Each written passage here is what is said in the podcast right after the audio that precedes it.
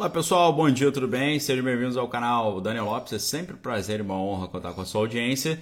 E hoje a gente vai tratar de uma história muito legal, que é a história do filme.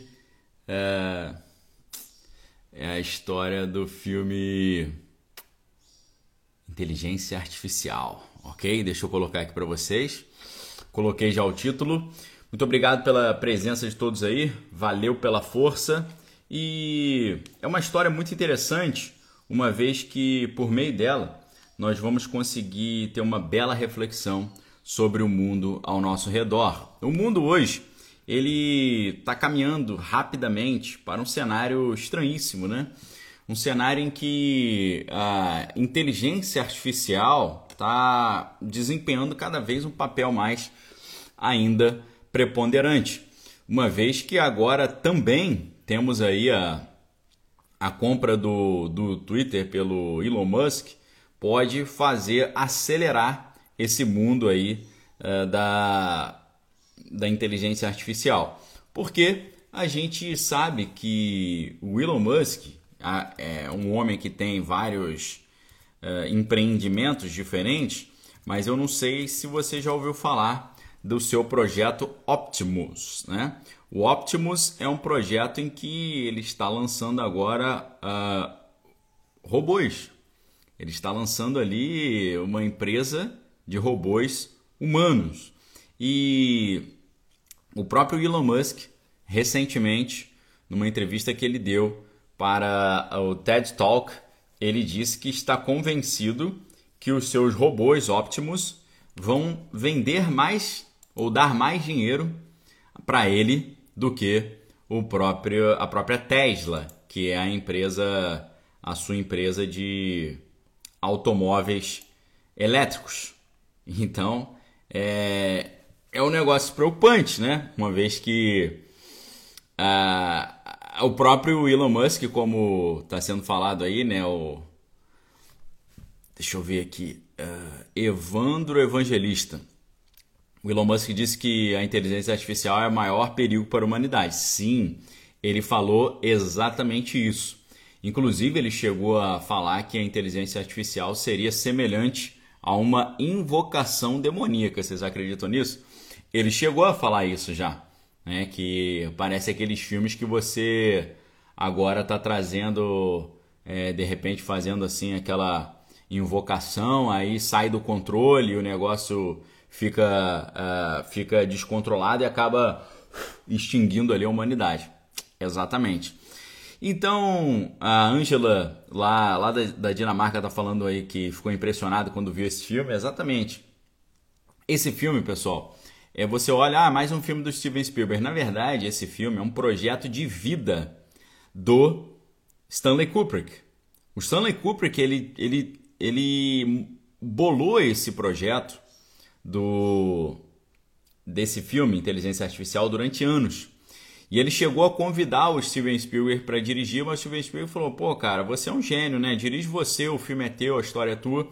E aí o que acabou acontecendo foi que o o Stanley Kubrick acabou falecendo e como uma espécie de homenagem, o Steven Spielberg ele trouxe essa ideia. Vamos fazer o filme então, que a gente acabou não fazendo. Inclusive na abertura do filme, você vê que aparece o nome ali do, do Stanley Kubrick. Né?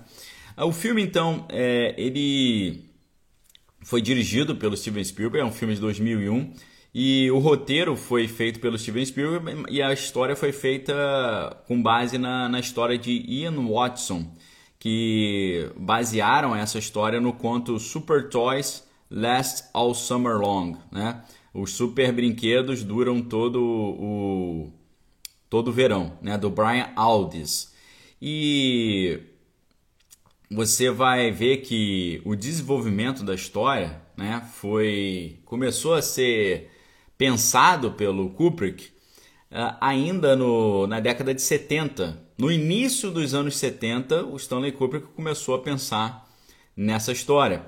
E ele contratou uma série de escritores até meado, meados da década de 90, incluindo Brian Aldiss, né, Bob Shaw, Ian Watson, Sarah Maitland, e ele... Uh, o filme foi caindo ali um pouco no esquecimento e tal, Porque o Stanley Kubrick sentiu que as imagens geradas por computador não, era, não eram avançadas o suficiente para criar esse personagem do menino, que é o David, que é aquele mesmo menino do filme Sexto Sentido, né, do Shyamalan, com Bruce Willis. Muito interessante o filme, se não assistiu, assista depois. Uh, ele acreditava que nenhum ator infantil ia conseguir interpretar o David de forma convincente, o que o, o ator, né, que é o, o Haley Joe Osment, ele fez de forma muito brilhante, né? É, o garotinho deu aula de cinema ali, né? Então, para surpresa do Kubrick, o menino conseguiu fazer uh, o papel de forma convincente. Em 1995, como eu havia falado para vocês, Stanley Kubrick entregou a ideia do filme Inteligência Artificial para Spielberg, mas o filme não ganhou impulso até a morte do Kubrick em 1999 e o Spielberg permaneceu próximo ali ao tratamento cinematográfico, né, para o roteiro. E então foi assim que o, o filme foi pensado, né? Ele teve um orçamento de 100 milhões de dólares e lucrou 235, então ficou com um saldo positivo aí de 135 milhões de dólares, o que é muito bom. E a história, por incrível que pareça, ela é muito semelhante ao estranhíssimo contexto que nós estamos vendo no mundo hoje. Porque no início do filme você vê uma história sendo contada. Que história é essa? A história é a seguinte: no século 22, o aumento do nível do mar devido ao aquecimento global acabou com as cidades costeiras, reduzindo a população mundial.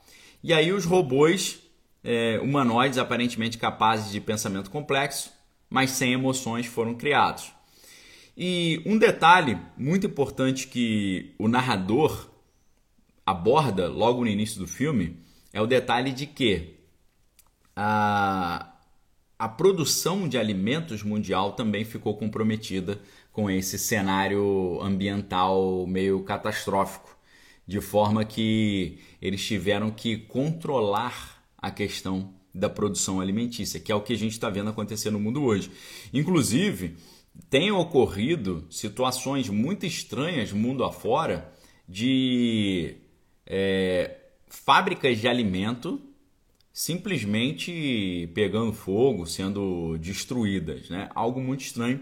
A gente não sabe exatamente as causas, mas é um elemento para ficarmos de olho, porque realmente, uh, eu já falei para vocês várias vezes, alguns especialistas dizem que essa crise que nós estamos vendo na Europa, ela é como se você tivesse destruído o celeiro do mundo né? ou um, um dos mais importantes celeiros do mundo, porque os dois países que estão nesse litígio, nesse conflito, são os países que produzem o alimento mundial.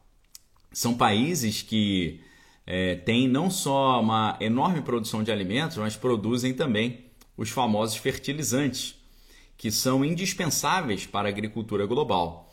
Então você, você destrói a produção de alimento você destrói a produção de fertilizante e você destrói a logística internacional também, uma vez que as sanções impedem que esses produtos tão importantes para a nossa agricultura sejam, sejam trazidos para as Américas ou comercializados mundo afora. Vamos supor, já que a, a, Kiev não conseguiu produzir alimentos suficiente nem fertilizantes, sobra quem? Sobra Moscou. Mas Moscou tá, está debaixo de sanções. Foi por esse motivo, inclusive, que o Brasil pediu uma autorização especial aos Estados Unidos para que pudesse comprar fertilizantes de Moscou sem cair nas sanções e restrições que haviam sido impostas pelo governo americano. Então vejam que esse cenário distópico que a gente assiste nesse filme de 2001, que é o, o Inteligência Artificial, esse cenário não está tão longe da nossa realidade, uma vez que a gente pode não estar tá vendo as cidades costeiras sumindo por causa do aumento do nível do mar. A gente não está vendo isso agora. Mas os outros aspectos nós estamos vendo.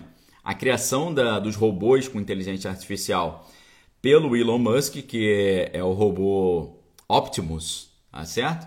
Que tá, ele acha que ele vai trazer o primeiro protótipo já para apresentar ainda este ano, o que por um lado para ele deve ser muito empolgante, para nós é muito preocupante. E além disso, a gente está contemplando também a ideia da escassez de alimentos. Então, dois aspectos desse filme que estão se impondo como uma realidade hoje: escassez de alimentos, a inteligência artificial, os robôs com inteligência artificial. Né? Então, a, a Angela está lembrando aí né, que a cadeia de logística é uma cadeia, né? Como se fosse uma corrente. Você quebra um elo, desmorona tudo. Né? Então veja só a, a situação, né? Então lá em Nova, em Madison, New Jersey, né, Nova Jersey, o David, que é o protótipo de uma criança meca, meca no sentido de mechanical, né? Você tem os orgânicos, os orga, e os meca que são os mecânicos. Né? Então orga são os seres vivos é, orgânicos e os mecas são os seres vivos mecânicos, né?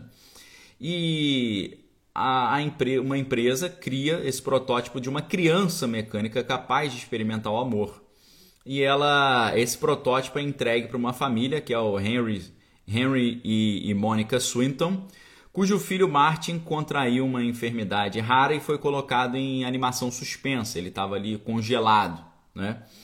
E a Mônica inicialmente se sente desconfortável com esse robô em casa, né? essa criança robô que é o David, mas eventualmente ela se afeiçoa a ele e ativa o seu imprinting. Isso é muito interessante, porque o robozinho, o David, ele foi programado para amar a sua mãe. Mas para ele amar a sua mãe, ele precisa ser ativado. E essa ativação ela ocorre por meio de um, um, um, sistema de ativação. A mãe coloca o dedo na nuca do, a mão na nuca do robô e fala algumas as palavras certas para ele. Isso é muito interessante porque guarda vínculo com aquela ideia de aquela ideia de programação mental, né? Onde você, você tem as trigger words, as palavras gatilho que trazem esse essa implementação. Nós vemos isso, por exemplo, no filme Capitão América Soldado Invernal, onde o Soldado Invernal era o, o soldado americano Bucky Barnes, que foi capturado por, Moscou e foi transformado ali numa, numa arma de conflito. Né? O Pedro aí está lembrando do Black Mirror, também tem uma temática semelhante. Valeu, Pedro. Então, a, essa ideia de palavras gatilho para ativar uma programação mental é algo muito interessante porque isso acaba existindo. Né? Basta você ver os documentos hoje né, que já foram liberados sobre projetos como uh, Controle Mental Ultra, né, MK Ultra, o projeto Operação Paperclip, por aí vai. Então isso é interessante. E da mesma forma que no filme é, Soldado Invernal, né, o Capitão América Soldado Invernal, o, o Soldado Invernal ele é ativado através de uma sequência de palavras que estão num livro vermelho. Assim também o David é ativado por uma sequência de palavras, né? uma sequência de palavras muito interessante. Eu não me lembro exatamente as palavras que são, poderia ter anotado, né? Mas são palavras assim bem peculiares que denotam assim uma, uma característica curiosa. E quando ela conclui essa quando ela conclui essa ativação, o menino faz o imprinting com ela. O que é o imprinting? O imprinting é quando um animal ele olha para a primeira pessoa que ele olha, ele faz o imprinting com ela, ou seja, ele se entrega a ela, ele a vê como a sua protetora. É por isso que às vezes animais domésticos, né, ficam tão apegados aos seus, aos seus donos, né? Fica ali tão, né, fiel. E além disso, o, o, o nascimento dos bebês também passou a envolver um sistema dessa natureza quando o bebê nasce e a mãe, uh, os médicos levam o bebê para olhar o rosto da mãe e ficar um pouco próximo da mãe antes de ir para um berçário lá, pra, talvez para a incubadora se precisar. Isso para quê? Exatamente para fazer, para concluir, realizar, consolidar o famoso imprinting. O Albert Martins aí, ele colocou um comentário bem interessante, porque eu acho que é exatamente isso que ele está falando, e quero dar bom dia para Marta também, para toda a galera que está chegando. Ele falou assim: será que a compra do Twitter não tem a ver com o aprimoramento de alguma inteligência artificial da Tesla? Com certeza tem. Eu creio que sim. Eu creio que sim, porque o banco de dados da, da, do Twitter, com a sua interação ali humana, pode oferecer para o Optimus, que é esse novo robô que o Elon Musk está trazendo, elementos importantíssimos para que ele consiga dar o, o salto uh, o salto quântico ali, ou o salto da singularidade. Eu creio que essa é a grande sacada, entre outras. Eu publiquei ontem à noite o meu artigo semanal da Gazeta do Povo. Não deu tempo de entrar nesse não deu tempo de entrar nesse tema, mas eu coloquei outras hipóteses também para o, o Musk ter gasto 44 bilhões de dólares comprando o Twitter. Poderia ser uma maneira de se proteger dos seus detratores, né? ele está ele tá ali debaixo de uma, de uma perseguição muito grande dos concorrentes. Né? Você já viu o Jeff Bezos falando que ah, a compra de, do Twitter pelo Musk vai favorecer Pequim, né? tentando colocar uh, problema para ele ali. Lembrando que Jeff Bezos e Elon Musk se alternaram né, como os homens mais ricos do mundo, mais ricos oficialmente, né? Porque numa entrevista agora recente o Elon Musk falou que o, o Pudim é muito mais rico que ele, né? porque é, o patrimônio do Pudim não é oficialmente reconhecido, não está oficialmente na mão do Pudim, né? Então, é, há outros motivos que podem ter levado o Musk a comprar o Twitter, como por exemplo se proteger ali, tendo uma plataforma para ele poder expressar a sua opinião e entre outras coisas. Mas essa aí que o, o Albert colocou, realmente eu creio que seja isso, porque para o aprimoramento da inteligência artificial, o banco de dados do Twitter, a interação humana que ali acontece é importantíssima, uma vez que você tem um grande manancial para aprender como as interações humanas ocorrem. Então, isso para o desenvolvimento de um grande projeto e ousado projeto de inteligência artificial é fundamental. Talvez até o Musk esteja tentando usar esse tipo de conteúdo para uh, esse tipo de conteúdo para desenvolver não só o robô Optimus, mas para desenvolver também a inteligência artificial dos carros da Tesla para que eles possam realmente se tornar carros é, que dirigem sozinhos. Então o David ele faz esse imprinting com o com a sua mãe, a Mônica, só que o David quer que a, a Mônica o ame também. Mas aí quando acontece a situação estranha, né, do o filho do casal, o filho biológico do casal Martin, ele volta, ele, ele acorda, ele sai do seu coma lá.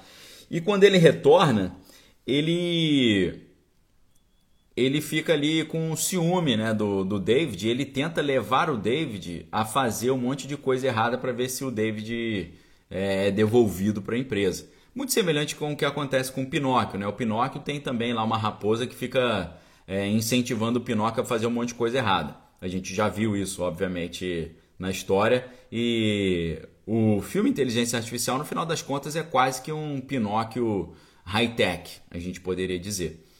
E o, o irmão né, do, do o irmão do, do David o Martin, ele vai levando o David a fazer um monte de coisa assim errada e acaba fazendo com que a família entenda que ele é um perigo, porque ele pode machucar o Martin, pode machucar a mãe, o pai. Então eles têm a ideia de devolver o David para a empresa para que ele seja destruído. Só que aí a mãe, numa atitude quase assim que nos lembra a história do Édipo, né? Édipo Rei, a mãe, em vez de devolvê-lo de volta para a fábrica, ela fala: solta ele no mato e fala, foge aí. E aí o menino começa a chorar, fala, não mãe, não faz isso comigo, não, tal.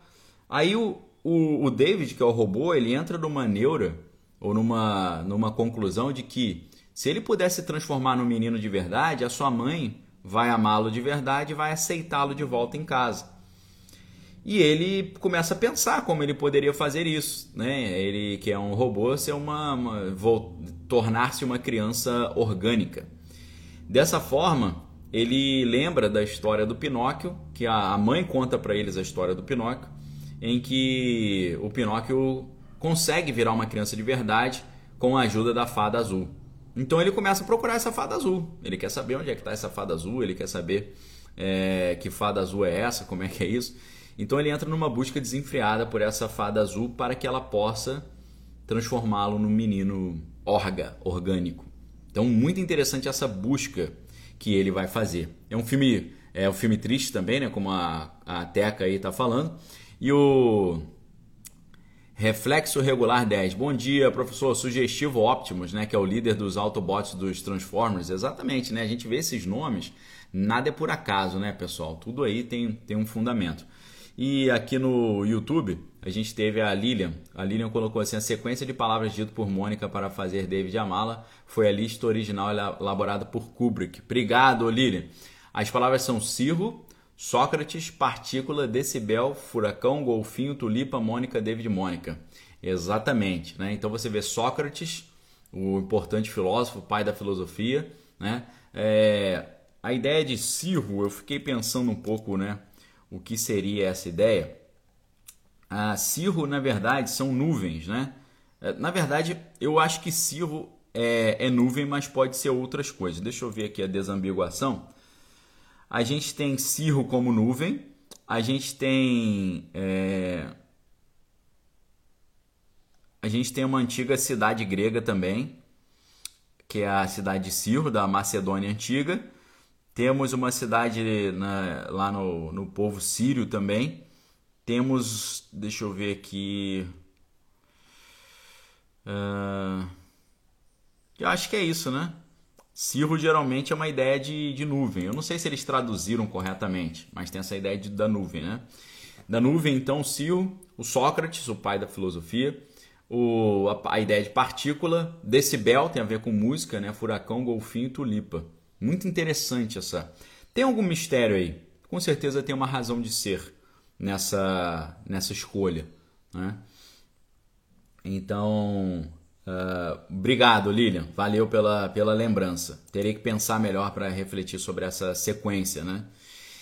Então, esse, esse filme ele vai trazer para nós uh, essa ideia do que vai acontecer quando houver, no final das contas, a singularidade. É claro que em geral, quando a gente pensa sobre a, a, a inteligência artificial se tornando autoconsciente, a primeira reação é a reação de muito medo. A gente tem vários especialistas mundo afora que dizem que a inteligência artificial será a última invenção da humanidade.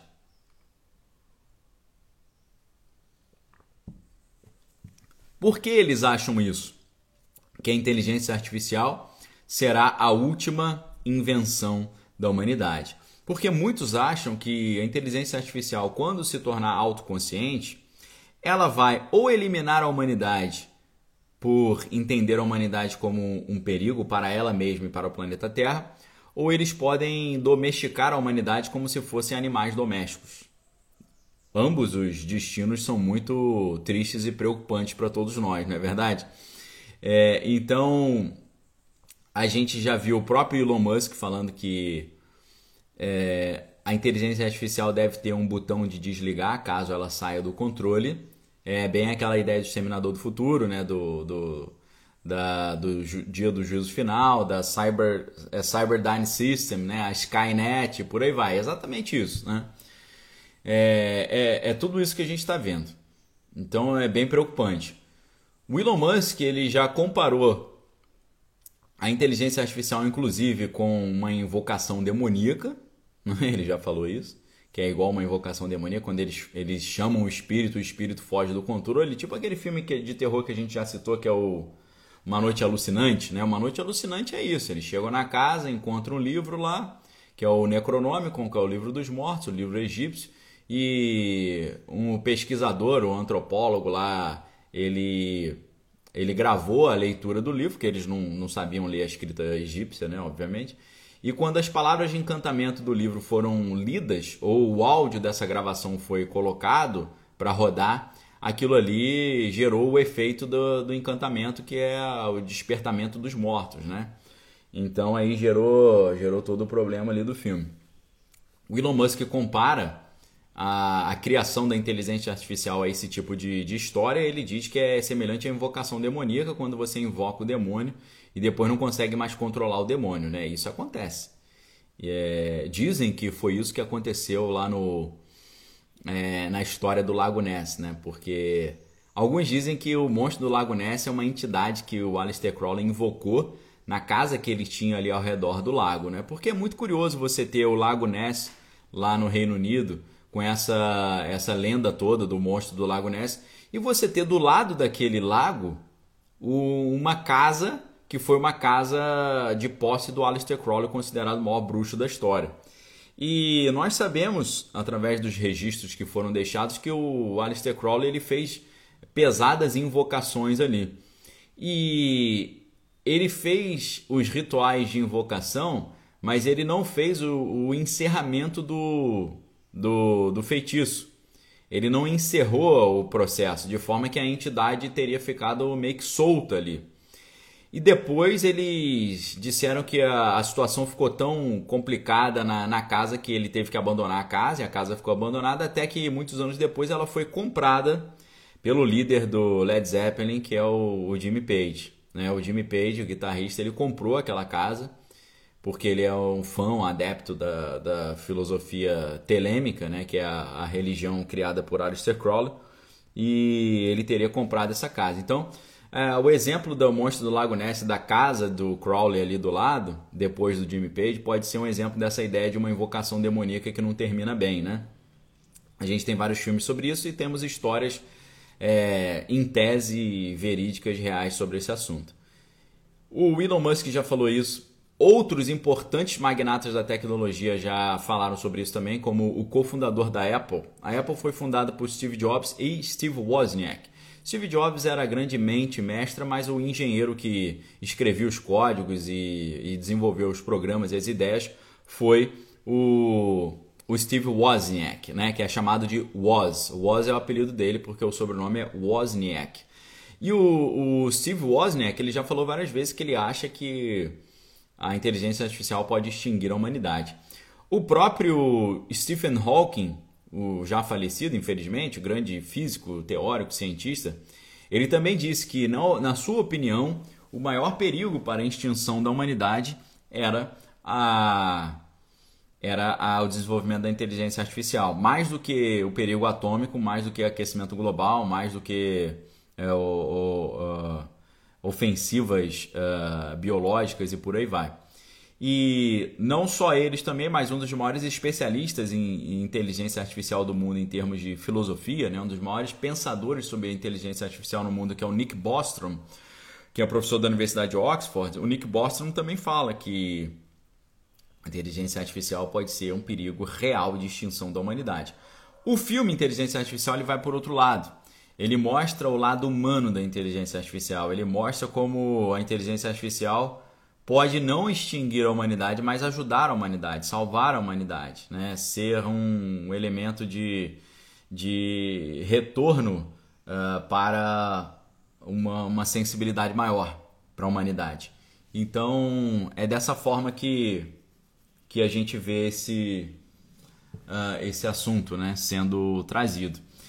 E é um filme extremamente interessante. O desfecho do filme é muito legal, sem querer dar spoiler aqui para vocês, mas o desfecho do filme é curiosíssimo, uma vez que a uma vez que a gente a gente tem ali um exemplo de da força de vontade, né? Porque o menino ele queria ele queria que a mãe o amasse, one way or another, como os americanos falam. Então no desfecho do filme, a gente vê que essa ideia né, de que quando você realmente quer uma coisa, é impressionante porque você acaba conquistando, né? Inclusive nessa entrevista, é, perguntaram para o Elon Musk: ah, você acha é, impossível a gente ter uma, uma, uma inteligência artificial, não sei o quê? Ele falou: impossível é uma palavra difícil, né? Interessante você ver esse homem né, falando que impossível é uma palavra problemática curioso, né? Dá uma. abre uma, uma um, grande, um grande leque de, de interpretações para nós, né? É, a Juliana está perguntando qual é o filme. O filme é Inteligência Artificial, que é do Steven Spielberg. Lembrando para todo mundo que o nome do filme sempre fica aqui em cima e aqui embaixo no, no Instagram. No YouTube, o, o nome do, do filme que a gente está tratando é o título do é o título do, do próprio vídeo, fica aqui embaixo. Então, galera, é um é uma história interessantíssima. É uma história que vai trazer para nós assim uma reflexão sobre o seguinte fato: será que nós também não somos robôs? Né? Será que nós não somos robôs orgânicos, ao contrário dos robôs mecânicos? No final das contas, no, no na conclusão que a gente chega, e até o, o, o Turing ele criou um, um, teste nesse sentido, que é o teste de Turing. O teste de Turing ele era um teste que você você ficaria na dúvida, você não conseguiria distinguir uma máquina do ser humano, né? É o famoso teste de Turing. Dessa forma, até o, o Alan Turing ele ele cria a ideia de que você pode criar uma inteligência artificial que seja indistinguível do ser humano, né? Esse teste foi introduzido por Alan Turing em 1950 no artigo chamado Computing Machinery, Machinery Computing, Computing Machinery and Intelligence, né? É, maquinaria computacional e inteligência, né? Que começa com as palavras. É, eu, ele começa dizendo o seguinte: Eu proponho considerar a questão: as máquinas podem pensar? Já que pensar é difícil de definir, Turing preferiu trocar a pergunta por outra, a qual está relacionada à anterior e a expressa em palavras menos ambíguas. A nova pergunta que ele preferiu é: há como imaginar um computador digital que faria bem o jogo da imitação? Por isso que o nome daquele filme, que conta a história do Alan Turing, do Benedict Cumberbatch, ele se chama Jogo da Imitação, ok? Então, é onde eles criam a máquina né, para desvendar o código da comunicação alemã durante o segundo conflito, grande conflito mundial. Experimento esse ou criação esta que a, provavelmente deu a vitória dos aliados no segundo grande conflito global. Perfeito?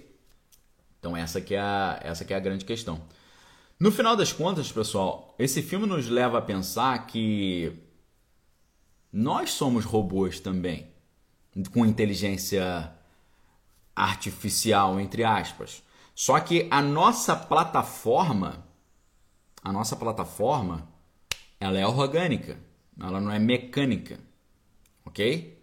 Nós poderíamos olhar para nós mesmos como robôs num suporte orgânico, ao contrário dos robôs no suporte mecânico.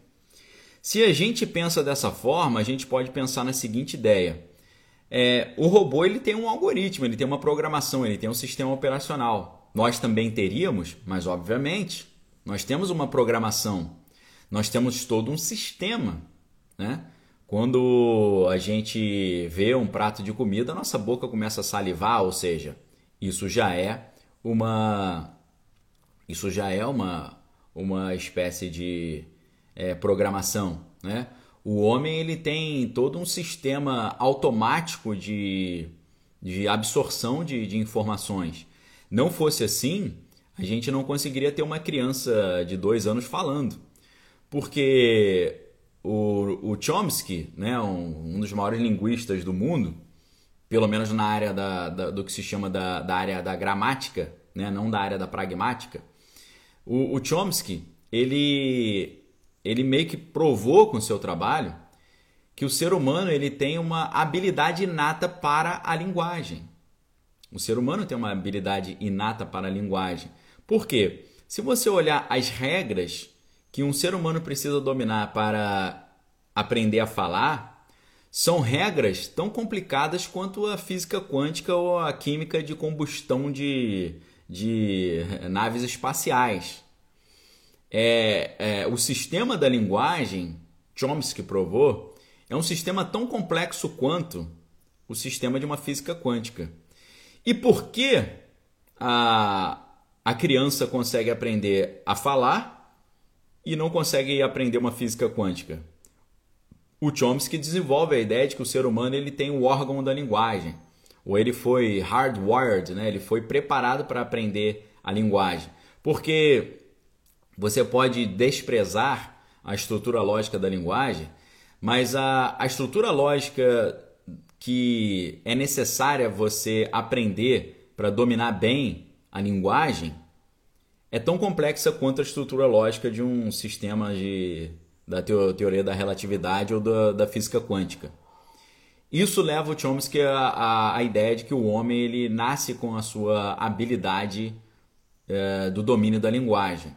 Ao contrário de um papagaio que ele tem uma língua semelhante à nossa e isso faz com que ele consiga reproduzir os sons, ao contrário do papagaio que reproduz sons, o ser humano ele consegue dominar o sistema da linguagem, que é um sistema complexo. Por isso que eu digo para vocês que é muito engraçado a pessoa que fala assim: eu gosto de matemática, mas eu não gosto de português. Eu gosto de português, mas eu não gosto de matemática. Português e matemática é a mesma coisa. O, a linguagem é um grande sistema de, um grande sistema de, de regras lógicas, né? Quando você tem um carro, a estrutura fica o carro. Quando você tem mais de um carro, são os carros.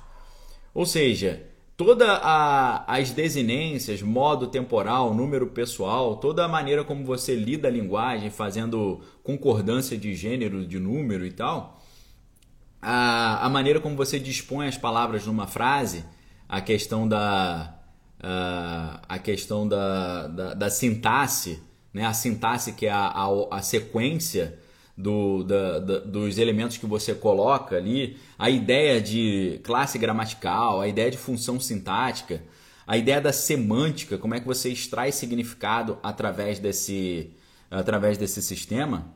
A linguagem é um sistema tão complexo quanto a física quântica e é um sistema lógico-matemático. E esse sistema lógico-matemático ele dá origem à matemática, à física quântica e ao, ao sistema da, da língua.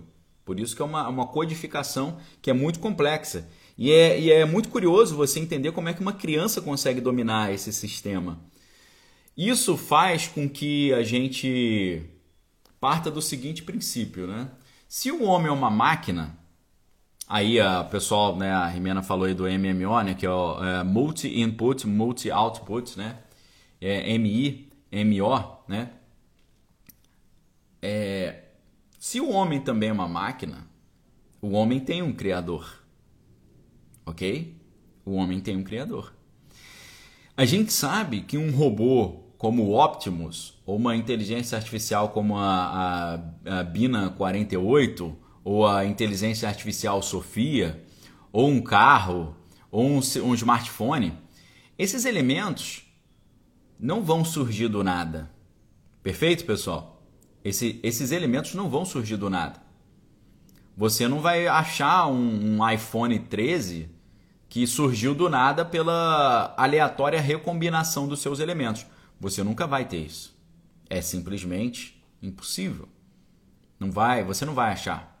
Você pode ter um trilhão de, de anos de recombinação de elementos aleatórias e você não vai ter um smartphone. Se com trilhões e trilhões de anos do planeta Terra a natureza não vai produzir espontaneamente um relógio, nem um smartphone, a gente não precisa nem falar de smartphone, a gente pode falar um relógio suíço. Um relógio suíço não vai ser gerado espontaneamente a partir do caos. Impossível. Agora, se o relógio suíço não foi gerado espontaneamente a partir do caos, como é que um ser humano vai ser gerado espontaneamente a partir do caos?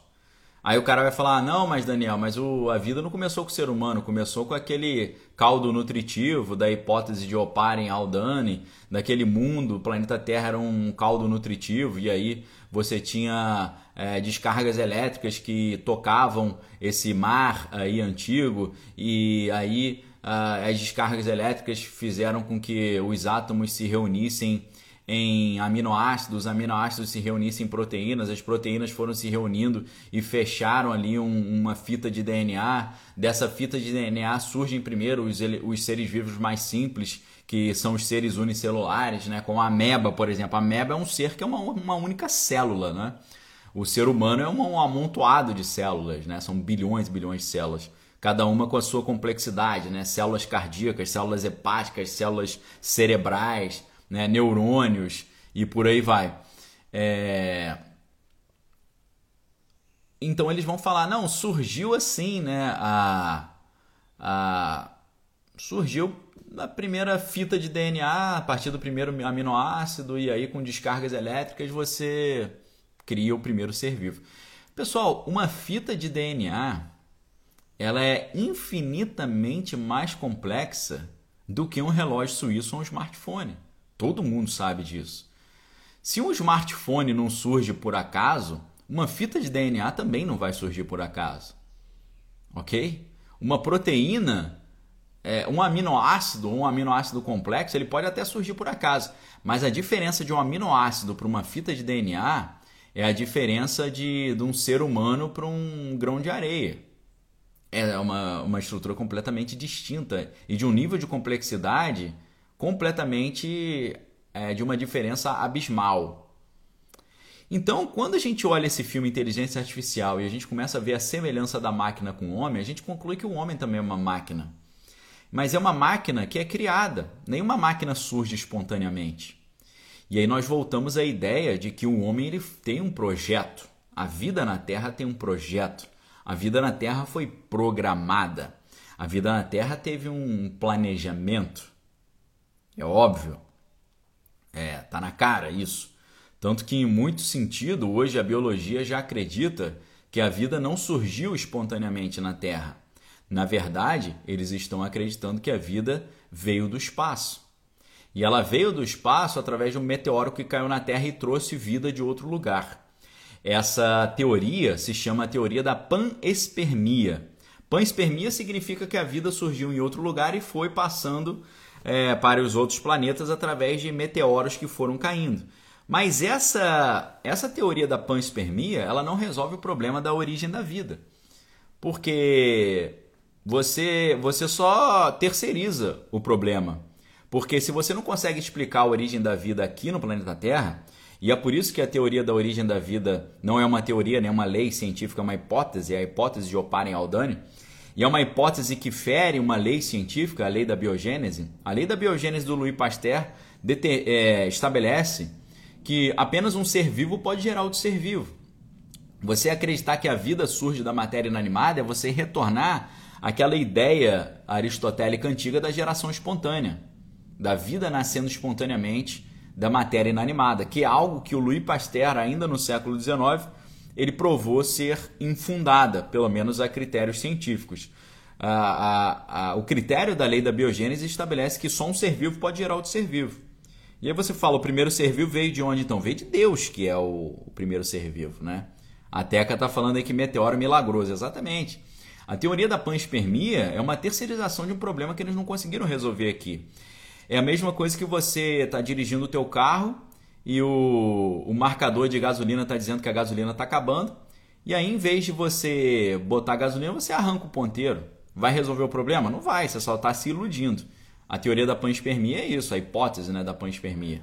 Você não consegue resolver a origem da vida na Terra, você terceiriza essa origem da vida para outro lugar. Então esse filme para mim é muito legal porque é claro que eu poderia ficar meses falando sobre esse filme que ele tem muitos elementos interessantíssimos que nos levam a conclusões importantes em termos de uh, o perigo da inteligência artificial, a, a questão de um mundo sem alimento, esse mundo sem alimento, eles vão restringir a natalidade, porque não vai, não tem comida para todo mundo, então não pode ter filho adoidado, tem que ter uma redução populacional. Envolve essas ideias de redução populacional que trazem aqueles, aquelas ideias de uh, das, das pedras guia da Geórgia e por aí vai. Então, uh, tem, tem, envolve tudo isso, esse filme.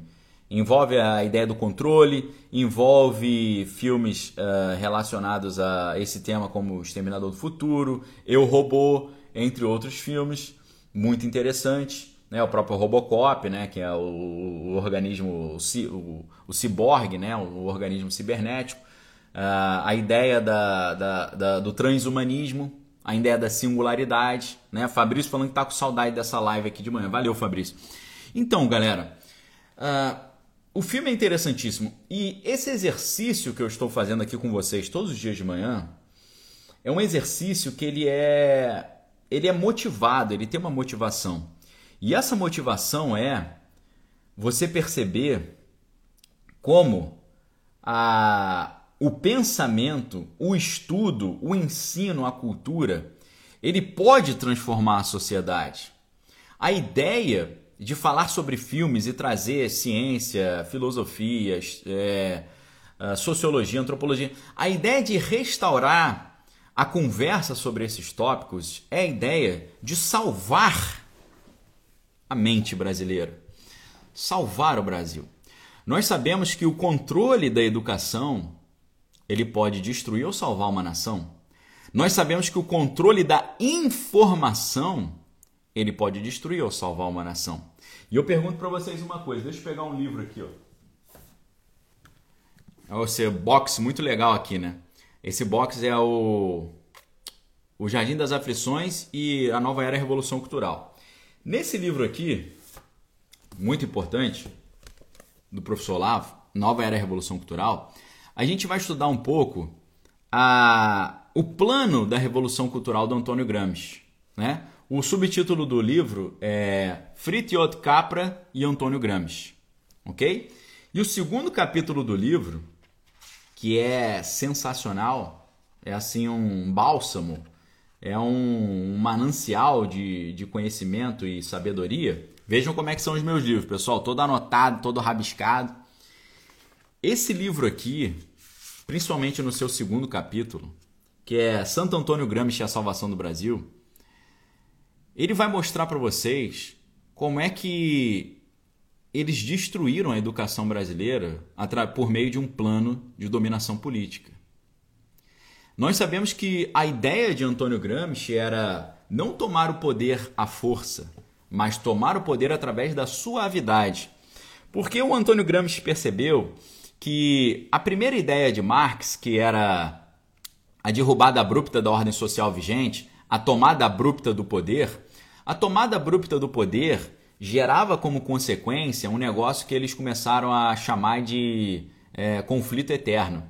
O que é o conflito eterno? O conflito eterno significa que você tomou o poder, mas você não tomou a mente das pessoas. A mente e os corações, que é a base das operações psicológicas, né?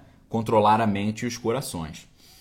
Então, uh, o Antônio Gramsci percebeu que se você toma o poder, mas não ganha o coração das pessoas, você fica num conflito eterno, com essas pessoas sempre reclamando, sempre resistindo. Então Antônio Gramsci percebeu que a melhor maneira para você tomar o poder não era tomar o poder, era primeiro tomar a mente e os corações. E qual seria a melhor maneira de tomar a mente e os corações? Por meio de um processo que todo ser humano é obrigado a passar. Qual processo? Processo escolar, a jornada escolar.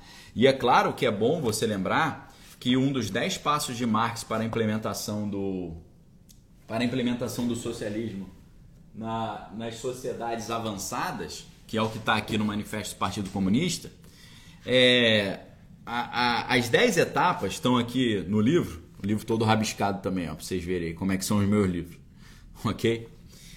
É, nos países avançados, as seguintes medidas poderão ser aplicadas, diz Marx. Imposto progressivo forte, sempre que tem imposto aumentando, é coisa de, é coisa de socialista é, abolição do direito de herança, confisco da propriedade dos imigrantes, centralização do crédito nas mãos dos estados, ou seja, o que, que a gente está vendo aqui? Imposto de renda, quem inventou foram os socialistas. Ideia de Banco Central, quem inventou foram os socialistas. Controle do transporte nas mãos do Estado, a ideia de ninguém mais ter carro e só ter carro elétrico, e se você não estiver andando na linha, o teu carro elétrico não vai funcionar. É, tudo a ver com o, o, sistema deles. Aumento das fábricas nacionais, obrigação do trabalho para todos, unificação do trabalho agrícola e industrial. Número passo 10 para a implementação do socialismo, educação pública e gratuita. Ok? Então Antônio Gramsci percebeu que a melhor maneira de tomar o poder ou de implementar o socialismo não era você tomar o poder político, era você é, assumir o controle da cultura. Porque a cultura é a formação mental das pessoas. A cultura é o quadro de referência.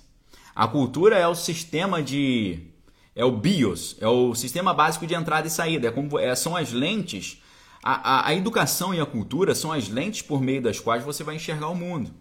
Então, o, Antônio Gramsci ele percebe que se você tomar o poder político, mas não, não tomar o coração e a mente das pessoas, você vai ter um conflito eterno de gente reclamando. Mas se primeiro você toma o coração e a mente das pessoas e depois você toma o poder político, aí você tem um poder consolidado, um controle total, um sistema perene de controle, um sistema eterno.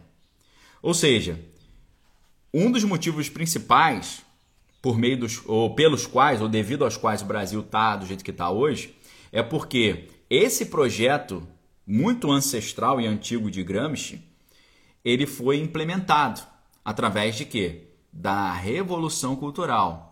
Primeiro você toma a hegemonia da cultura e do pensamento, a formação da mente, como você controla a formação da mente da sociedade? Através da educação, através da cultura e através do, da, da mídia. Se você toma a educação, seja ela básica, fundamental, ensino médio e universitária principalmente, se você toma essa educação, você configura a mente das pessoas. Se você consegue tomar a, a produção da cultura, você está tomando ali o que as pessoas vão pensar sobre o mundo. As novelas, os filmes, as séries, as celebridades também são formadores de opinião, né? É, e se você toma além disso o fluxo da informação, que é a interpretação da realidade, que é a mídia, aí você daqui a 20 anos você já como a Danúbia está falando, você já mudou o código fonte. Perfeito? Então foi isso que foi feito. E o que eu digo para vocês, eles não começaram tomando o ensino básico, eles começaram tomando o ensino universitário. Sabe por quê? O ensino universitário, ele serve para, no final das contas, criar a nova força de trabalho. Não é verdade? O ensino universitário vai formar os novos médicos, vai formar os novos dentistas, vai formar os novos. Uh, vai formar os novos engenheiros, vai formar os novos arquitetos, vai formar os novos também cineastas, vai formar os novos diretores de teatro, mas vai formar também os novos professores. Ok? A Danúbia está falando, forma professores doutrinadores. Exatamente isso. Então, Danúbia, preste atenção. Como eles fizeram esse processo? Eles não tomaram primeiro uh, o ensino fundamental. Eles tomaram primeiro o ensino universitário. Porque, mudando o, o modo como o ensino universitário era feito, eles conseguiram criar uma nova geração de professores com essa visão de mundo gramscista, marxista. Ou seja, foi assim que começou esse processo. Então, o que eu estou fazendo aqui com vocês, pessoal, e eu preciso abrir isso para você entender o que está acontecendo, o que eu estou fazendo com vocês é, é reverter a revolução cultural. É uma contra-revolução cultural. Perfeito? De forma que hoje uh, o conservadorismo é quase a contracultura. Aquilo que o movimento hippie foi para a sociedade da década de 60 e 70, a contracultura, o é, libido, uh, é, libido entorpecentes e rock and roll, Libido Entorpecente e Rock and Roll, que foi completamente baseado no Aleister Crowley, por isso que você precisa entender de magia e ocultismo também, porque a, a, a contracultura hippie foi inspirada no movimento beatnik e o movimento beatnik foi inspirado no Aleister Crowley. Todos os caras do movimento beatnik eram crowleyanos é, telêmicos. William Burroughs, toda essa galera, ok? Então, pessoal, o Daniel Lopes Podcast o meu canal no YouTube, os cursos que eu ministro para vocês, o Clube de Leitura Daniel Lopes, a... o Proteja Sua Mente e agora o Klaus, que é o Cristianismo, Linguagem e Autonomia Social, que é o curso universitário que nós vamos inaugurar no, no dia 9 de, de julho, se Deus assim permitir, dia 9 do 7. Isso que nós estamos fazendo é uma contra é uma contra-revolução cultural. E essa contra-revolução cultural envolve o quê? envolve a gente também criar um novo ensino universitário que vai formar novos profissionais. Vocês conseguem entender isso? Vocês conseguem entender isso que eu estou fazendo aqui? O que, que eu estou fazendo aqui? Entre outras coisas, uma contra-revolução cultural e também a proposta de uma nova formação de profissionais, professores também. Dessa forma, eu, eu quero trazer para vocês alguns cursos universitários que eu acho indispensáveis para esse trabalho. O primeiro curso universitário que a gente vai trazer é um curso de formação humanística ampla que vai trazer uma, uma formação teológica, filosófica e sociológica e cultural. Perfeito? Isso aqui a gente está a gente está fazendo o inverso do, do processo gramsciano. Perfeito? Então, pessoal, no dia 9 de julho, eu vou instaurar a minha primeira formação agora sistemática de profissionais. Com pretensões de transformar o Klaus numa uma universidade, com cursos diferentes. Nós precisamos de formação de alguns profissionais específicos. Quais profissionais? Professores universitários. Eles começaram pelos professores universitários. Precisamos de uma formação de professores, curso de formação de professores, curso de formação de jornalistas e curso de formação de teólogos filósofos. É isso que a gente está fazendo. A Ângela falando, pastor, fiz filosofia na UFMG em 77 e eu, por origem familiar, era conservador e ainda sou. Foi uma luta terminar o curso naquela época, a doutrina ideológica já era fortíssima. Vejam só. Então, Ângela, na década de 60, nos anos 60, foi onde começou esse processo de forma mais consolidada. Nos anos 70, 80 e 90, eles consolidaram a formação dos professores. Nos anos 90, começaram a chegar ao mercado os primeiros professores de ensino básico, é, fundamental e médio, com essa visão de mundo e assim hoje a juventude está aí do jeito que está. Vocês sabem por quê.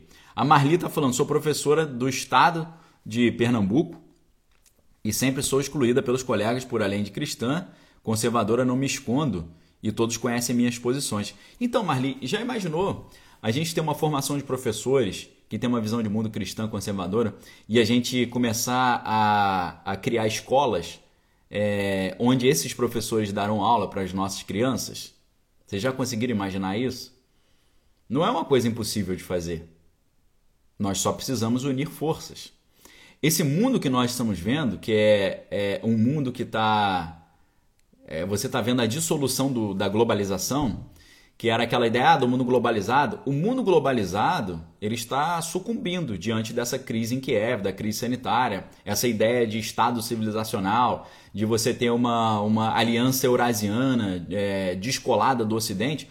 Tudo isso é, traz de volta a ideia de, da importância da comunidade. O que é a comunidade? É um grupo de pessoas que pensam parecido e que se protegem e que é, trocam serviços e bens e serviços. Então nós precisamos criar uma comunidade, nós precisamos criar a grande comunidade das escolas cristãs conservadoras. Nós precisamos criar a comunidade do ensino universitário cristão conservador. Nós precisamos criar a comunidade que vai formar profissionais com essa visão de mundo, médicos com essa visão de mundo, advogados com essa visão de mundo. A faculdade de direito é fundamental também para um projeto como esse. Ok? Se a gente pudesse colocar como prioridades de um ensino, eu colocaria a teologia, a filosofia, o jornalismo, a, o, a formação de professores e o direito. E, esses quatro cursos são indispensáveis para você ter um mínimo de, de estrutura para que a comunidade cristã conservadora tenha profissionais que servem a esse propósito. O Aragão falando é o Gramsci elevado a menos um. Exatamente, é o G menos um. É o G-1. Essa nova comunidade, ela tem vários nomes, né? Nós temos o Brain Costal, que é o pentecostal no cérebro também. Nós temos a 14ª tribo. E nós temos o G elevado a menos 1, que é o Gramsci invertido. A gente está revertendo a, a revolução cultural gramsciana. Isso é o que Jesus fala na Bíblia. Jesus fala: Para isso se manifestou o Filho de Deus para desfazer as obras do diabo. O que, significa desfazer as obras do diabo? Desfazer é, essa revolução cultural que eles fizeram. Nós vamos desconstruir a desconstrução. Nós vamos fazer uma revolução em cima da revolução. Ok? O projeto é isso. O mote é esse. É isso que eu estou fazendo. É isso que eu sinto que Deus me levantou para fazer.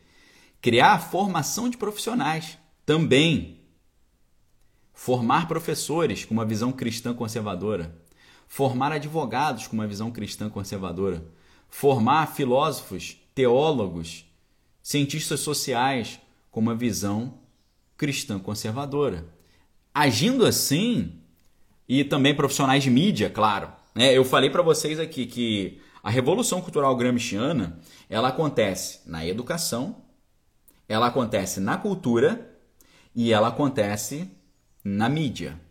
Tá certo? Educação, cultura e mídia. É assim que acontece. Ciência também agora, né? Então, o que que o, o, o que está acontecendo no final? Um abraço pastor Gustavo lá de São Bola, Bola de Neve São Bernardo Campo. abração, meu amigo, Deus te abençoe. O que, que nós estamos fazendo no final das contas? A gente quer reverter essa revolução cultural formando outros profissionais nessas áreas prioritárias que eles escolheram. Quais áreas prioritárias? Formação de professores, filosofia, teologia e ciências sociais, a, o direito e a comunicação. Tá certo?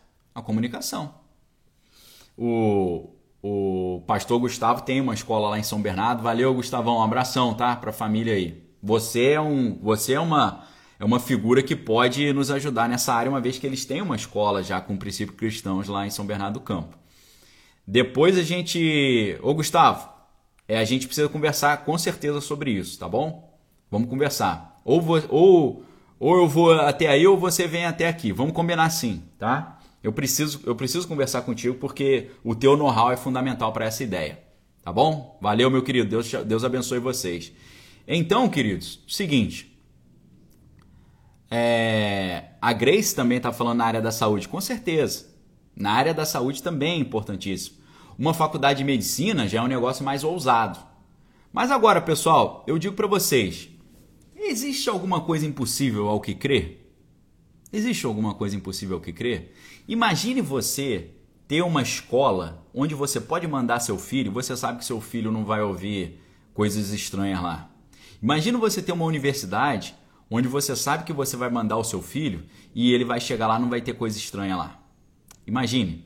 Imagine você ter saber que você pode uh, ter uma, uma mídia que vai te vai conversar contigo a partir de uma visão de mundo semelhante à sua. Imagine você ter, por exemplo, vejam só, pessoal, eu tô eu tô instigando vocês a entenderem o que está no meu coração.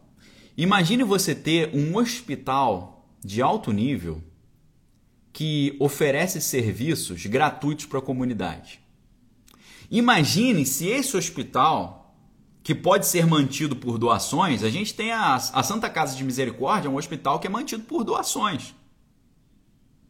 Imagina a gente ter um grande grupo de pessoas que acreditam nesse projeto e querem financiar esse projeto. E a gente consegue ter, imagina aí, Grace, você que é da área de saúde, a gente ter uma, um hospital que atende a comunidade, oferecendo serviços gratuitos, porque esses serviços são bancados pelos, pelos mecenas, e além disso, esse hospital tem um curso de formação de profissionais da área de saúde com esse enfoque. É um sonho que eu tenho. Sozinho eu consigo realizar isso? Não, não consigo realizar isso. Agora, com uma comunidade de apoio, a gente consegue fazer isso de forma tranquila. O pessoal está falando, oh, o Ministério da Educação vai permitir? Então, a gente, a gente, se quiser, pode passar pelo trâmite tradicional para a criação de um curso. Né? Você tem uma, uma sequência de passos que você transforma um curso livre num curso validado. Entenderam? Existe um passo a passo para fazer isso. Agora, é... essa, esse projeto é o que está no meu coração. A Marli está falando, sim, vejo com muita alegria esse projeto. Então, pessoal, nós precisamos começar a pensar assim. Nós precisamos começar a unir esforços para revertermos a revolução cultural e darmos pelo menos um ambiente escolar universitário saudável para as nossas crianças. Ok? A Ângela está falando, Deus vai te capacitar concedendo discípulos hábeis. Valeu, Ângela. Então, o, o, o curso que a gente vai inaugurar no, no mês de julho, no dia 9 do mês 7, é o primeiro passo nesse sentido. Sabe quando a gente escuta o Pix é o primeiro passo para a implementação do real digital e a gente fica muito preocupado? No lado bom, o, o Klaus Academy é, é o primeiro passo para a implementação desse sonho. Ok? E esse sonho envolve é, a comunidade entender a importância desse sonho. Né? A comunidade entender essa, esse benefício. Ok? É claro que tem muita gente falando de homeschooling. Lógico, a gente pode ter homeschooling também. Quem quiser, quem depender de mandar o filho para a escola, pode mandar. Quem puder estar com os filhos em casa, esteja com os filhos em casa. Entendeu? Ângela está falando quando iniciam as inscrições. As inscrições se iniciam no dia 9 do mês 7, porque eu estou montando todo o sistema ainda, a grade de conteúdo, conteúdo programático, o site, a plataforma, a gente está montando isso tudo. Com esses recursos que vocês, alunos, vão trazer, a gente vai subir de degrau, a gente vai subir de nível. A gente vai tornando o projeto cada vez mais ousado. Nós queremos atuar nessas áreas todas, tá? A gente quer usar o valor que vai estar tá disponível com a mensalidade dos alunos do Klaus, a gente quer usar isso para a gente produzir filmes e documentários. A gente quer ter um projeto social unido a isso, um projeto social educacional. A gente quer ter unido a isso a possibilidade de criar os outros cursos. É isso que eu estou tentando fazer todo dia aqui de manhã com vocês é, é baseado nesse tipo de projeto, projeto de entendimento. Por que, que o Brasil está do jeito que está hoje? Porque a educação foi tomada,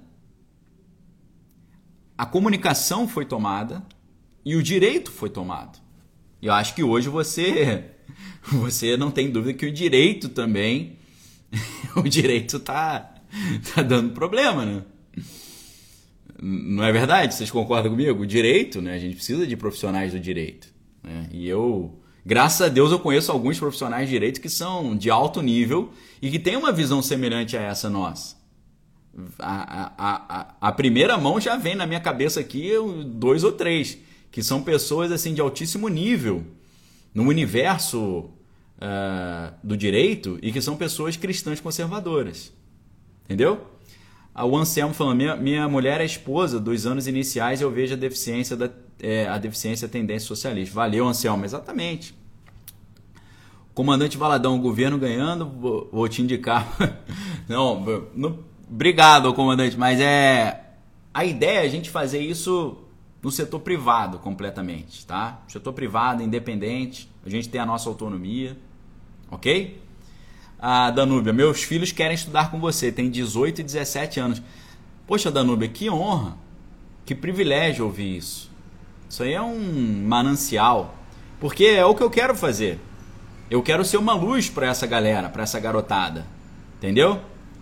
Foi por isso até que eu fiz implante capilar, porque eu quero aparentar a idade que eu realmente tenho. Eu acabei de fazer 40 anos. Então eu quero me comunicar melhor com a garotada também, com a galera, né? Então, é, a Ávila está falando jornalismo ou comunicação em geral. Então, Ávila, a gente vai a gente vai construindo as coisas devagarinho, né? É claro que eu estudei jornalismo na escola de comunicação da UFRJ. Lá você tinha jornalismo, publicidade e propaganda, rádio e TV, teatro e produção editorial. Você tem comunicação social com várias habilitações. A habilitação que para mim é mais fácil implementar inicialmente é o jornalismo, porque é minha área. Eu estudei na Escola de Comunicação da Universidade Federal do Rio de Janeiro comunicação social, habilitação em jornalismo. Minha esposa estudou comunicação social, habilitação em produção editorial. Alguns amigos meus estudaram publicidade e propaganda. Então, assim, a princípio a gente vai ter é, jornalismo, mas a gente pode ter esses outros cursos. Inclusive, o que é interessante é, a gente percebeu o seguinte: vamos supor que a gente consegue criar uma faculdade que tem curso de direito, formação de professores, jornalismo, teologia e filosofia. Vamos supor. Se a gente tem uma faculdade com todos esses cursos, um cara que está fazendo direito, ele pode puxar matéria de comunicação. Olha que legal isso. Ele pode fazer uma matéria de teoria da comunicação, um, teoria do jornalismo, história da, história da comunicação, comunicação e arte. Olha que legal. O cara está fazendo formação de professores, ele pode pegar uma matéria de direito, ele pode pegar uma matéria de filosofia. Olha que interessante isso. Não é legal isso? A gente ter esse espaço, essa comunidade. É algo é um sonho, entendeu? Mas é um sonho que eu fico sonhando sozinho aqui, você fica sonhando sozinho aí, é, não sei quem fica sonhando sozinho lá. A gente tem que, son... a gente tem que começar a sonhar junto para transformar o sonho em realidade. É isso que eu estou tentando fazer aqui com vocês. Eu sei que não tem um número gigante de pessoas aqui, mas devagarinho a coisa vai crescer, já está crescendo. É, essa turma do Proteja Sua Mente que a gente fez está com um número recorde de alunos, para a glória de Deus. E essa galera ali, eu já converso com eles todo dia à tarde. Toda, todo de segunda a sexta, às quatro da tarde. A gente está pensando ideias, pessoal, fenomenais. Posso revelar mais uma ideia para vocês?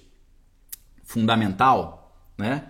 A, a Grace falando, teremos que criar nossa comunidade cristã, exatamente. O André falando, minha esposa é bióloga, formada pela UERJ com isso, ganhei muitos amigos através dela e realmente às vezes o diálogo fica muito difícil. Exatamente, Vinícius. Então, é, a mãe à distância perguntando se quando eu fiz faculdade foi difícil. Não foi não, pessoal. Foi para mim foi super tranquilo na época, porque eu sempre fui um cara paz e amor, muito bem relacionado, entendeu? É claro que na minha época que eu estava ali dia a dia na universidade era um ambiente um pouco diferente, menos uh, menos tenso, menos tenso. Hoje está mais tenso. Mas assim, pessoal, eu fiz é, várias graduações, mestrado, doutorado e um monte de especialização. Então eu circulei muito. Entenderam? Então foi tranquilo em tese. Tinha debate? Tinha, mas tinha um pouco de diálogo. Eu sei que hoje está mais difícil. Eu estudei jornalismo na UFRJ. Eu fiz meu doutorado na UF, na Federal Fluminense. Meu mestrado foi na UERJ. Então eu estudei na UF, na UERJ e na UFRJ. Estudei na. Cheguei a fazer alguns cursos na, na, na particular, na Estácio. Cheguei a estudar no Mosteiro de São Bento. Estudei em outras instituições também. E essa minha jornada me fez entender que poderia ser feito de uma forma muito mais saudável e interessante. Conseguiram entender? Poderia ter sido feito de uma forma muito mais legal, muito mais é, curiosa, então, é, quer ver uma outra ideia? Né? Eu, tô, eu tô pensando aqui, porque isso aqui é muito legal, tá? É, o comandante Valadão, é, como consigo conversar contigo? Então, comandante, é, teria que ser pelo e-mail. Eu tô com meu, meu e-mail profissional, deu problema, vocês acreditam? Que é o contato arroba danielopes.com.br. Se vocês puderem, manda um e-mail para lá, contato arroba danielopes. Mas eu digo para vocês que esta semana, especificamente, eu estou numa correria assim que eu não estou conseguindo nem nem, é, nem escovar o dente direito. Claro que eu estou escovando, estou brincando. Não estou conseguindo nem sentar para comer. Essa semana eu estou numa correria muito grande, porque eu tenho que liberar a aula do Clube de Leitura Daniel Lopes, eu tenho que liberar a aula do Proteja Sua Mente e eu preciso resolver algumas coisas é, é de é, coisas burocráticas também, então tá bem corrido. Agora, pessoal, uh, antes de eu antes de eu olhar aqui, eu já era para eu ter encerrado, mas eu, tô gostando muito dessa conversa com vocês eu, e é importante para mim ter esse feedback. Sentir o que vocês pensam, sentir o que vocês estão achando disso. Os meus alunos do Proteja Sua Mente, do curso, trouxeram para mim a demanda, inclusive, de nós termos uma espécie de ecovila. Ou seja, um condomínio de sítios autossuficiente onde a gente vai aprender a plantar, colher, é, tirar leite de vaca, ter uma, uma produção. A gente pode ali ter uma espécie de uma cooperativa de leite, uma cooperativa agrícola, para a gente ter autossuficiência. Imagine se a gente conseguir uma propriedade com água, é, uma nascente de água. Uma nascente de água que consegue ali dar água gratuitamente para todos os moradores ali daquela região. Isso pode ser rentabilizado os, os, os condôminos podem ganhar uma parte do, do valor da, do que é produzido ali. Vamos supor que tem, uma, tem um manancial de água. A gente eh, cria uma empresa de, de água, uma empresa de água mineral. E a gente vende essa água.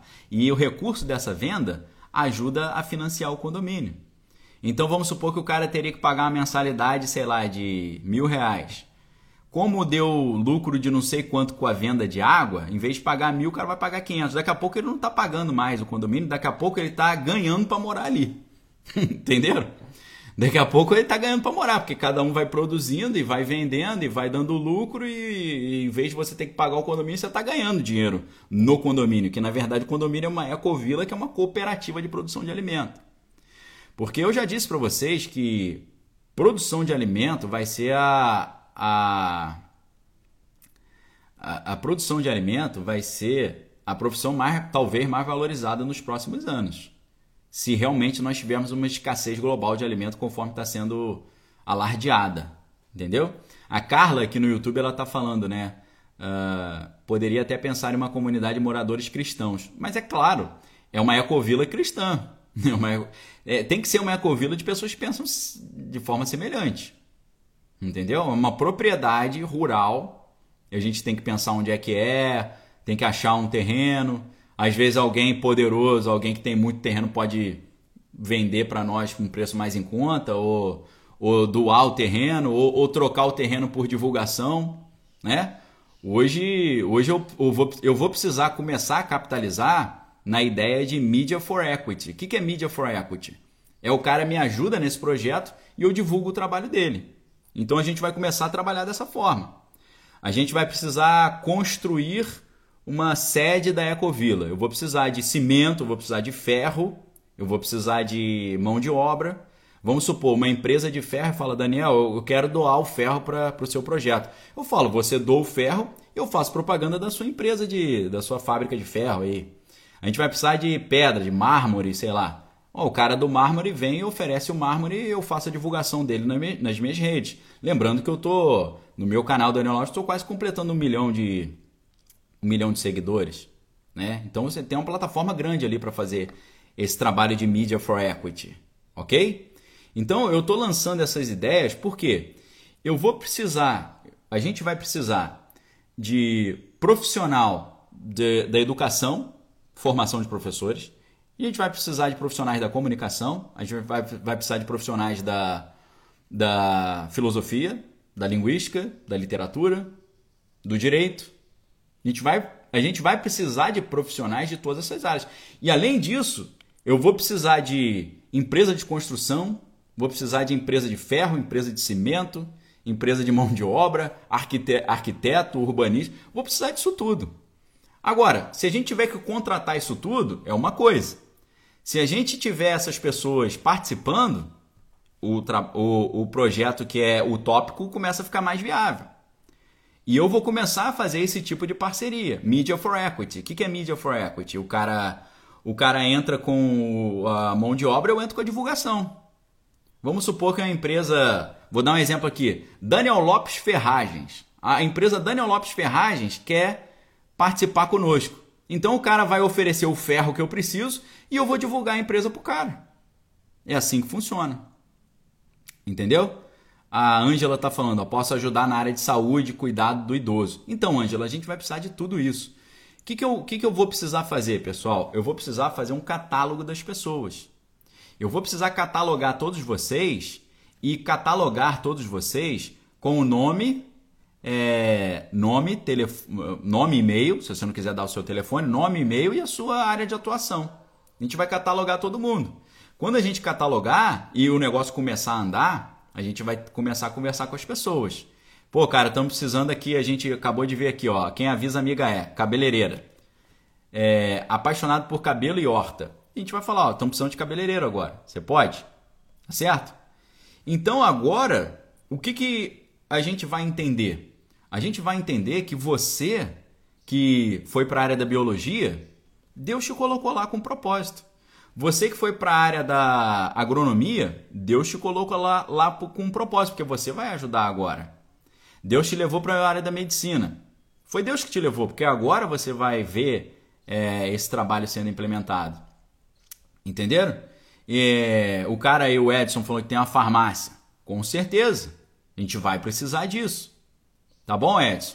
Então, pessoal, nós estamos entendendo que o mundo está ficando estranho e a gente vai ter que se organizar em comunidades. Vamos supor, pessoal, que de repente o dinheiro perca o valor. A gente vai ter que vai ter que ter troca. A gente vai ter escambo nisso aí. Vai ter troca, meu irmão. Vamos supor, você acabou de não existe mais dinheiro. A, a mulher é enfermeira, a outra é cabeleireira. Uma faz serviço de, de cabeleireira em troca do serviço de enfermaria. Tá certo? A Ângela falando, ó, meu marido na área de produção de hortaliça. Então, Ângela, a gente, a gente precisa disso tudo. A gente precisa disso tudo. Nesse momento que nós estamos vivendo, nesse mundo desmoronando, o que nós precisamos hoje é nos organizar em comunidade. E essa comunidade, ela funciona quando cada um contribui com a sua habilidade. Entenderam? Essa essa é a proposta. A ideia é essa, o sonho é esse. O sonho que Deus colocou no meu coração é isso. A gente ter uma, uma escola onde você pode mandar o seu filho tranquilo, sem preocupação. Uma universidade onde você pode mandar o seu filho tranquilo, sem preocupação. Uma.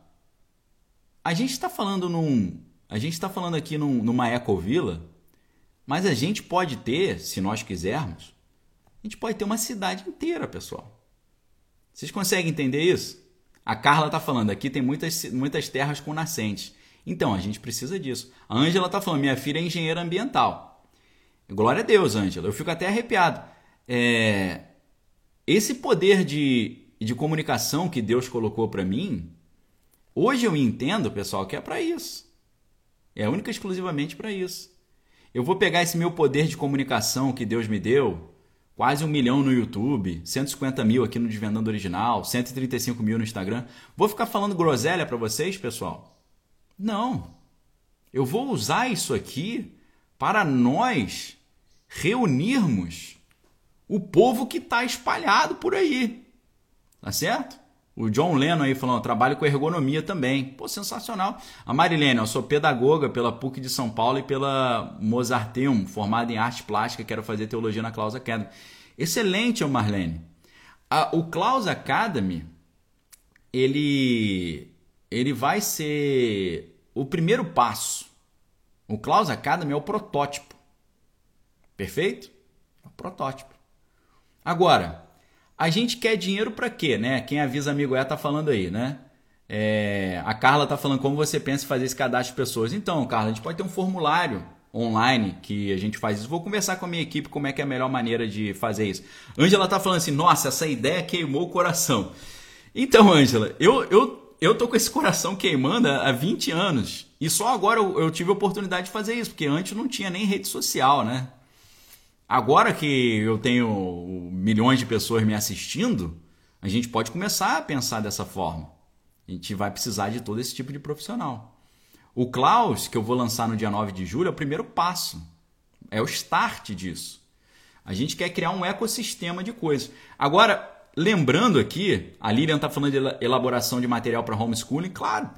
Pessoal, vamos supor, vamos supor que a gente não tem apenas uma ecovila a gente tem uma cidade autossuficiente. Vocês já imaginaram isso? A gente tem uma cidade autossuficiente. Sabe o que, que tem nessa cidade? Nessa cidade tem moradia, lazer, produção de alimentos. Vamos imaginar que nessa cidade tem um, uma padaria. Nessa cidade tem um supermercado. Nessa cidade tem uma farmácia. Nessa nossa cidade, ela tem o quê? Ela tem produção de alimento. A gente, a gente trabalha para quê? Para ter dinheiro. Para ter dinheiro para quê? Primeiro você tem que trocar o dinheiro por comida, né? Imagine se a gente não precisar comprar comida, nós produzimos a nossa própria comida. Vocês já imaginaram isso? Orgânica, sem os produtos ali prejudiciais à saúde? Vocês conseguem imaginar isso? Uma cidade a Lady Né falando, sou colhedora de laranja, trabalho com fazenda de laranja, gosto de fazer faxina, plantar horta, por favor, não me deixe de fora. Pô, muito pelo contrário, Lady Né, a gente precisa desse tipo de mão de obra. É claro, a mãe à distância está falando que não vai nem dormir. Não é um sonho isso? É um sonho. Isso é um sonho que a gente está tentando construir. E Esses, imagine, pessoal, você você ter uma cidade dessa. Ângela falando, pode ter um hospital, com certeza. No mínimo pode ter uma clínica pequena e aí vai crescendo. Imagine ter uma comunidade dessa, onde tem uma escola, uma creche, um berçário e para quem não quiser é, mandar o filho para a escola, tem a opção do homeschooling. E o pessoal do homeschooling se encontra, as crianças se encontram para brincar. Tem um campo de futebol, um parquinho, tem uma, um lago onde as pessoas podem pescar, onde elas podem fazer lazer também.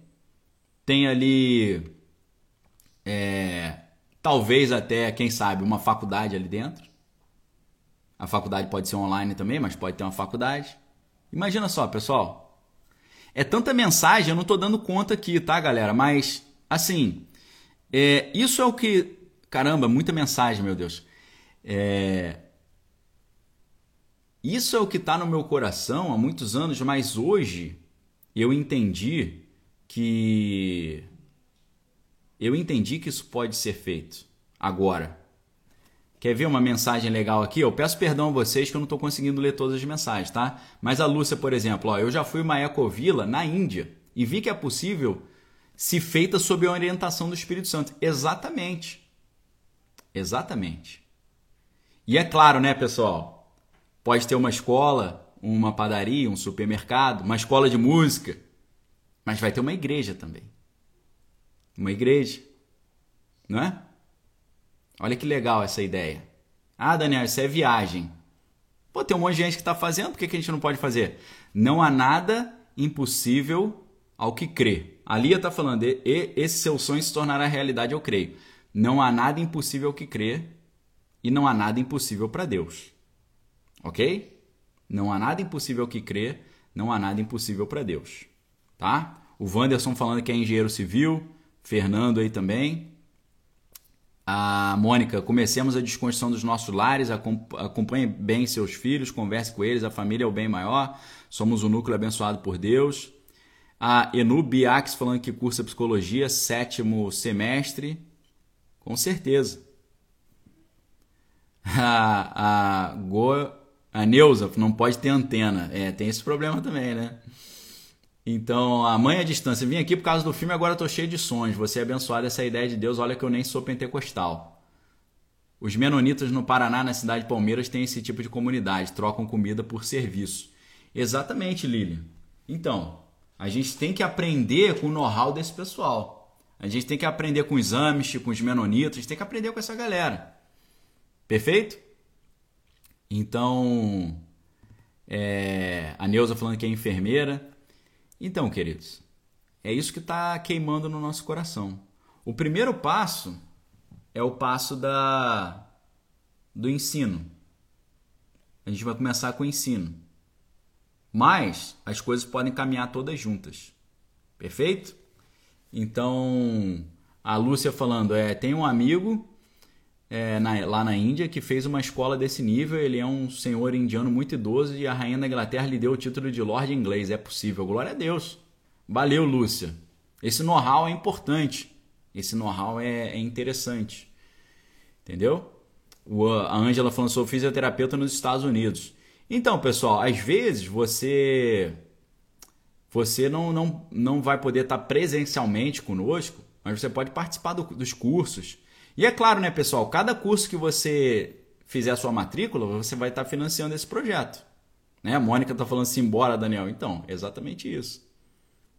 Ok, pessoal? Essa que é a, essa que é a questão, essa que é a grande ideia.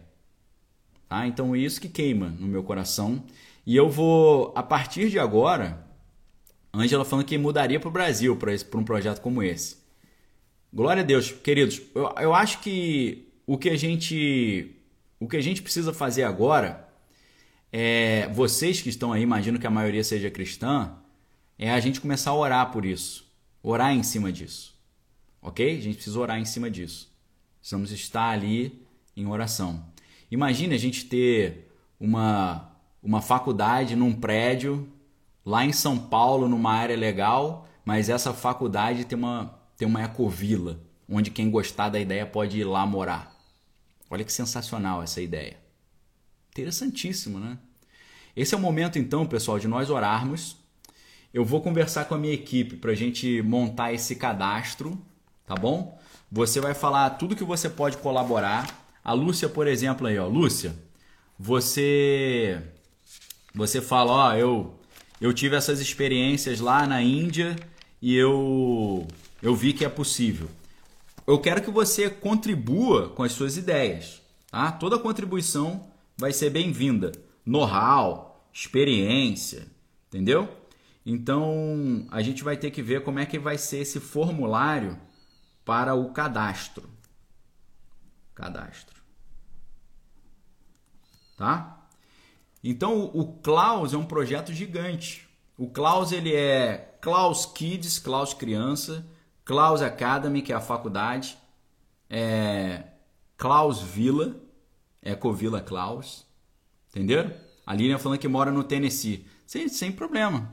Um abraço aí pra galera do Tennessee, né? Já fui a Nashville, então é, é pena, tô com saudade né, de poder viajar tranquilo, né? É... A Kelly falando, sou pedagoga, mas não, não estou no exercício da profissão. Não tem problema, Kelly, a gente volta a exercitar. O Chemitá Brasil falando, indico um engenheiro ambiental cristão. Maravilhoso, ok? Soraya, tô do outro lado da fronteira, mas muito interessado. Soraya, essa região aí, sua, do Uruguai, ali também é muito interessante em termos de terras, né?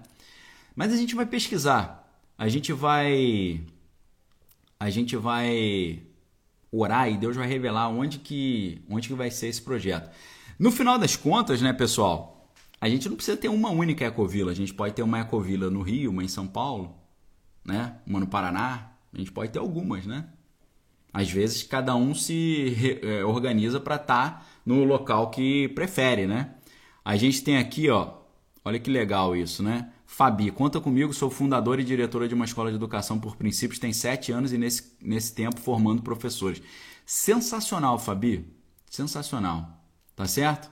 Então a gente vai é, a gente vai precisar desse tipo de know-how. A Maria já está mais pessimista. Ela está falando: eu acho utópico porque não tem harmonia na igreja. Moro num prédio de 52 apartamentos que muitos se desentendem. Então, pessoal, desentendimento é, é inevitável. Às vezes é até saudável, tá certo? Agora, as pessoas moram em condomínios, né? As pessoas moram, não moram? As pessoas moram em condomínios. É... Os condomínios existem, né? Os condomínios existem. As pessoas brigam nos condomínios? Brigam. Eu morei minha vida inteira, deixa eu ver aqui. Não, é boa, uma, uma, uma parte considerável da minha vida eu morei fora de condomínio. Mas eu morei muito tempo em condomínio também. Condomínio de casa, condomínio de prédio. Dá problema? Dá problema, mas a, a, quanto mais uma visão de mundo é parecida, menos problemas acabam acontecendo. Né? A gente vai ter que ter essa, esse senso de unidade também. Ok? Então, pessoal, a cada dia eu vou revelar para vocês mais ideias.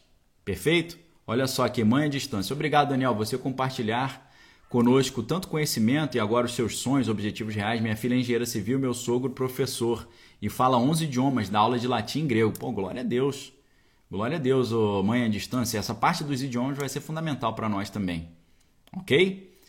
A galera falando que no Maranhão também tem muita terra, né? Em Minas também. Obrigado, pessoal.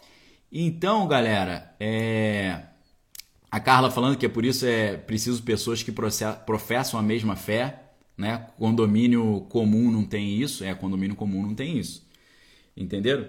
Então, eu vou conversar com a minha equipe sobre esse formulário, esse cadastro das pessoas e amanhã a gente volta com mais ideias nesse sentido, tá bom? É... Acho que é isso, pessoal. Porque se deixar eu vou ficar eu vou ficar falando aqui a vida inteira porque eu quero ouvir vocês e o assunto é interessantíssimo, vai dar 11 horas já. A Marina, por exemplo, está falando: ó, essa ecovila pode ser como José salvou o mundo antigo produzindo alimentos. Tem que saber lidar com conflitos, exatamente. Ok? Ó, o Ademir Klein, ó, sou fabricante de abertura, portas e janelas em PVC, além de móveis e madeira, tenho interesse nesse projeto. Poxa, Ademir, exatamente isso que a gente precisa. Tá certo? A gente vai precisar desse pessoal da, da construção civil, material de construção, né? Essas áreas aí que exatamente atua, tá bom? A gente vai a gente vai precisar desse desse tipo de serviço muito, ok? Muito, demais. Perfeito? É... Então é isso, pessoal. Serralheiro também, a Carla está falando. É exatamente isso, tá? É, eu estou convidando vocês para sonhar esses sonhos juntos comigo, junto comigo, porque eu acho que é um sonho de Deus. Eu acho que a gente pode ter um projeto José aí, né? Projeto José. Fui escrever projeto José, escrevi Pro José. Pro José, projeto José, né? Os alimentos. Olha só que importante isso, né? Ótimo. São Paulo tem muita terra agricultável, nascente, depende do lugar, porém as terras são mais caras que em Minas Gerais e outros estados, disse o Antônios. Exatamente. Ok, pessoal? Galera falando que é muito participar. Nena Bel Belchior, valeu, Nena. Então, queridos, é isso. Amanhã a gente vai voltar falando sobre filmes e tal, mas eu vou trazer mais uh, conteúdo nesse sentido. Monteiro, ó, Herbert Monteiro falando, sou professor de medicina na UFMT, quero participar. Monteiro, Herbert. Valeu. A gente vai ter um cadastro, tá, pessoal? E a gente vai separar por áreas. E é claro, né? Você fala assim: ah, poxa, eu não sei, não, não vou poder estar tá aí. Não tem problema, você estuda conosco nos cursos. Estudando conosco nos cursos, você já vai estar tá ajudando a financiar o projeto. Tá certo? A Ângela está falando, vamos criar um fundo para realizar esse sonho. É exatamente isso, tá? Rock está falando, sou formado em Direito, moro em Salvador, na Bahia, como poderia participar? Então, Rock, a gente vai fazer esse, esse cadastro e a gente vai levantar isso tudo. Ó, doutora Mônica Dantas, ó, sou médica ginecologista obstetra. Sensacional. Então, pessoal, é isso que a gente está querendo. Levantar os talentos e reunir as pessoas e tocar esse projeto, porque a hora é agora. Tá bom? A hora é agora. Tem que ser agora, antes de chegar à escassez. Sabe por quê? Hoje, hoje é dia 20, é 27? Peraí, 27 de abril. Dia 27 de abril, nós ainda estamos comendo os alimentos que foram produzidos ano passado. No segundo semestre de 2022, a gente teoricamente teria que começar a consumir os alimentos produzidos no início de 2022.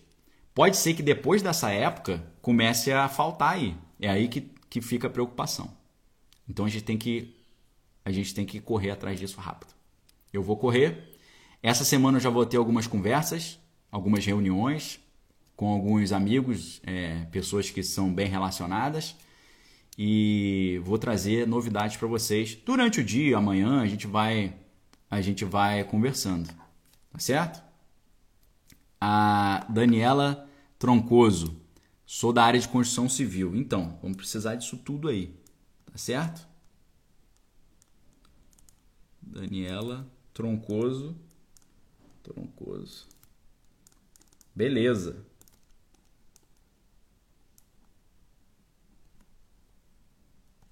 Falou, pessoal? Então, é, Ávila falando aí que Distrito Federal também tem muita terra boa próximo a, próximo a Goiás, com certeza. Então vamos lá, pessoal. Eu vou, vou fazer o seguinte, como eu prometi para vocês que hoje teria Holy Ghost Stories, vamos fazer a Holy Ghost Stories agora, tá? Vou encerrar essa live e aí já inicio a Holy Ghost Story logo em seguida. Hoje é a Ghost Love Stories, ok? Então vamos lá. E vou encerrar aqui e a gente já volta, tá bom? Até mais, pessoal!